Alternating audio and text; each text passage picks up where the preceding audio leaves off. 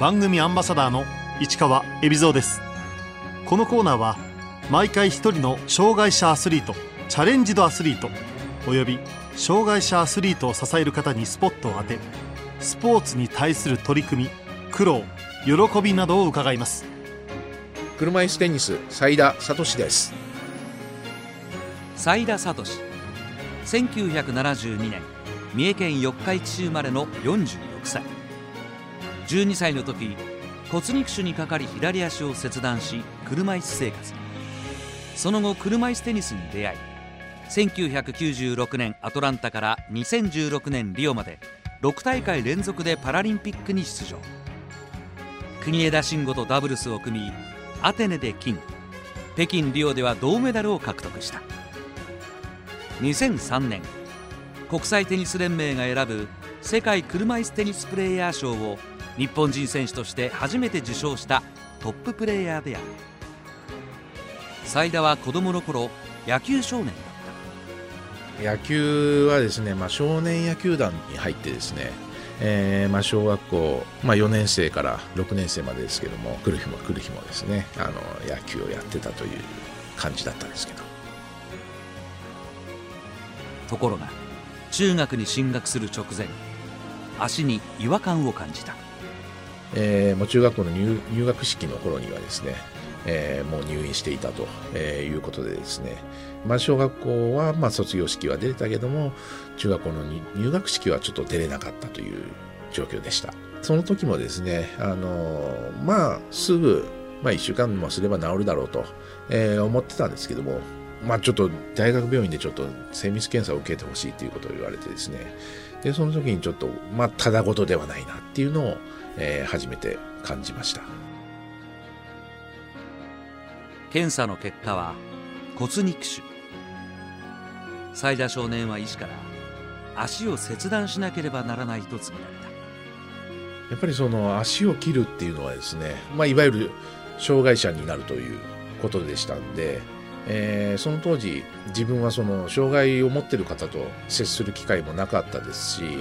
えーそういった人たちはですね何て言うのかな別世界に住んでる人っていうイメージだったんで、まあ、障害者になることがですねすごくこう何て言うのかな怖かったですし大人になった時にどうしていくのかっていうのがですねとても不安に、えー感じてました。その後斉田は車椅子スポーツを始めるが最初に取り組んだのはテニスではなく車椅子バスケットボール野球ができなくなって、えーなんかスポーツしたいなと探してたところ三重県の四日市にですね、えー車椅子のバスケットボールのチームがあるということでそこに、まあ、見学させてもらいに行ってそして始めたっていうのがバスケットのきっかけでした。やっぱりそのスポーツをしてですね、えーまた再び汗をかけるという喜びをですねその時に楽しく感じました。パラリンピックとかですねあの日本の代表とかそういう思いではなかったですね。あの本当体を動かして、まあ、ゴール決めたら楽しいとか満足感がいっぱいありました。ところが突然車椅子テニスに転向した。まあ、バスケットやってたんですけども、えーちょうどその頃ですね日本の全国的にですね車椅子テニスというものが普及しだしまして車椅子テニスはこういうふうにやるんですよっていうことでですね講習会を、えーやっていただきました。チームのみんなで講習会を受けましておテニスも楽しいなっていうことになりましてだんだんだんだんそのバスケットのチームがテニス寄りになっていってもうバスケやめちゃうかみたいになってもうそのバスケチームのみんながですね、えーバスケットやめちゃってテニスに転向しちゃしちゃいました。まあバスケちょっとやりたかったんですけどもみんなの後をついていって本格的に始めたのがその頃でしたね。テニスを本格的に始めたのは。14歳中学生の時に車椅子テニスを始めた斉田まあ、練習していって負けるとやっぱ悔しいんで悔しいんでまた練習すると、まあ、そういう繰り返しのうちにですね、まあ、海外に行かしてもらえるようになったりとかしてしてきたんですけども。身長186センチと大柄な斉田昔からは体は大きかったですね。あの小学校入学した時も自分3月生まれで、まあ、4月の人と比べたら1年近くね違うんですけどももう本当後ろから2番目とかそれぐらいの身長だったんで。体格はですねあの日本人としてはすごく恵まれてますし海外行き始めた頃はなんでお前日本人なのにそんな体でかいんだぐらいのことは言われたりもしましたけどもまあそれでも自分よりやっぱり大きい体の選手とかもですね、えー、たくさんいますし体を生かしてやっていきたいということがあります。1996年斉田はアトランタパラリンピックに出場。初の大舞台でシングルス1回戦に勝利。2回戦に進出したがそこで大きな壁に当たった。1回戦はなんとかあの勝つことはできたんですけども、まあ、2回戦で、えーまあ、デビッド・ホールという選手に、えー、オーストラリアの強い選手に当たってですねはっきりとコネンパンにやられてしまってですねやっぱりそのパラリンピックにかけるそのトップ選手の心構えとかですね雰囲気とか、えー、そういったものがですねやっぱりパラリンピックだともともと強い選手ですけどもやっぱりパラリンピックになるとまた和洋をかけてですね研ぎ澄まされてるということでですねああやっぱりパラリンピックってすごいんだな。ここでもう自分もうちょっとチャレンジしてみたいなと思ったのも、えー、初めて出たパラリンピックでしたね。アトランタ後公務員を辞めてテニス中心の生活に転向した際家族からの反対も受ける中背中を押してくれたのはまあ冷静に考えたら、あの公務員やらせていただければ定年するまではね勤め上げることができるんですけども、えー、やっぱりそのアトランタで、えー、チャレンジしたいという気持ちが芽生えて、えー、またパラリンピックでですね頑張りたいという思いが、えー、すごくあったんで最終的には決断することになったんですけども正しかったかどうかっていうのもまだわからないですけども、えー、まあ唯一ですねあの頑張ってみろと、えー、言っていただいたのが今通ってるテニスクラブのオーナーの方なんですけどもその方にまあ日本人としては、えー、体格に恵まれてるし、まあ、その当時、えー、若かったですし、まあ、日本人で、えー、そうやって海外にチャレンジできるのはお前しかいないんじゃないかっていうことを言われてですね自分の決断する一番の後押しだったかなと思います。ダブルスでは日本が誇る世界的トッププレーヤー国枝慎吾と組んで数々の栄冠をつかんできた最大コンビを組んだきっかけは？まあ同じテニスクラブで通ってて、まあ、コーチがいて自分と国枝選手がそのコーチと一緒に並んだりとかあの練習を共有することが多かったですしいろんな大会に一緒に出たりとかお互い一緒にこうダブルスの練習も普段からできるっていうことでですね、まあ、そういったところで組むようになっていったかなと思います。斉田は国枝よりちょうど一回り年上だが呼吸はぴったりとあった。その試合が始まったらあんまり年齢とかは関係ないんで、まあ、ダブルスにおいてはですねどうやったらパートナーがプレーしやすいかっていうことをですね考えますしお互いの長所を生かすためにはどういうふうな動きをしたらいいかとかどういう戦術を使ってたらいいかとかやっぱりそのペアがやりやすいようにやっていくっていうことを常に考えてます。国枝と組むことで勝って当然というプレッシャーは、まあ、考えようにとはそうかもしれないですけども味方ですからね。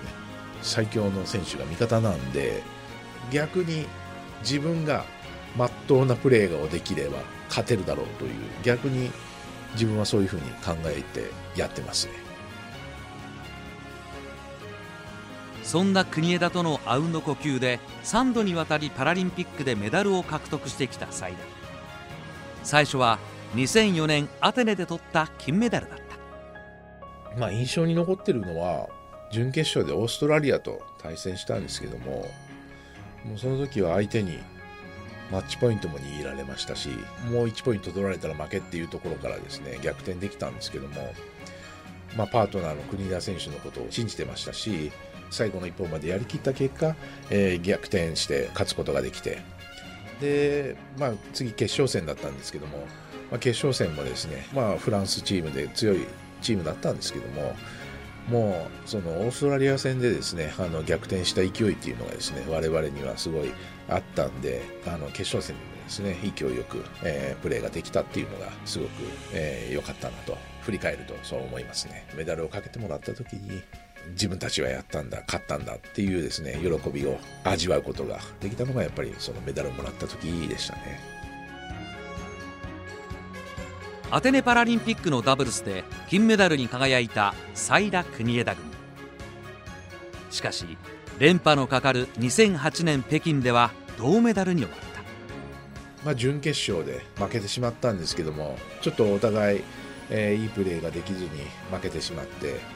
で負けたんですけどもやっぱりそのその後3位決定戦があったんで、えー、3位決定戦もオランダのチームですごい強いチームだったんですけどもオランダチームに勝てたっていうのがですね、まあ、銅メダルですけどもメダルはもらえたっていうことがすごく嬉しかったですね。前回2016年のリオパラリンピックはパートナーの国枝が4月に肘を手術。斉田は満足に練習できない状態で本番を迎えた。リオ行く前にはですねあの国枝選手とまあダブルスを組むかどうかっていうのもいろいろ相談しながら、まあ、自分たちとしてはアテネから、まあ、ずっと組んできているんで自分たちのプレーをすればメダル取れるだろうということをですね話し合ったと思います。しかし斉田国枝組は惜しくも準決勝で敗れメダルをかけて3位決定戦に回ることになった。相手は普段から顔見知りの後輩たちだった。リオに行く前にもですね自分と国枝選手、えー、相手真田選手三木選手。で、まあ、練習試合をもうこなしてやってきましたしちょっとやりにくかったですね。試合は2時間20分の大熱戦の末斉田国枝組が勝利自分も年齢的にですね、まあ、40を超えてきて、まあ、2016のリオで、えー、再びメダルを取ることができたということでですね、あのまあ、リオに出場すること自体がですね、えー、まず大変なところから始まって周りの人たちにすごい心から感謝だなと、えー、思ってます。株式会社シグマクシスに所属し競技中心の生活を送っている斉田研究熱心なサイダは車椅子の細かい調整も自ら手がけている。車椅子もですね自分に合った、えー、ものをですね1ミリ単位でですね、えー、座幅とか高さをオーダーを出してその自分の希望通りのものを作っていただいて本当こう満足した車椅子に乗らせていただいてるんで。以前競技用車椅子メーカー OX エンジニアリングで働いた経験が生きている約10年間お世話になってたんですけども車椅子を作る工場の方にもですね、えー、よく行きましたし車椅子に関しては自分のわがままを全て聞いてくれてるんで本当メンタル的にも支えになってます。今の目標は東京パラリンピック出場。7大会連続の出場はオリンピックを含めても極めて稀な偉業となる。やっぱりそのまあね7回ともなると、まあ、年齢も重ねてきますけども記録もそうなんですけども、まあ、自分の中の限界を超えたいなっていう思いでチャレンジしたいと思ってます。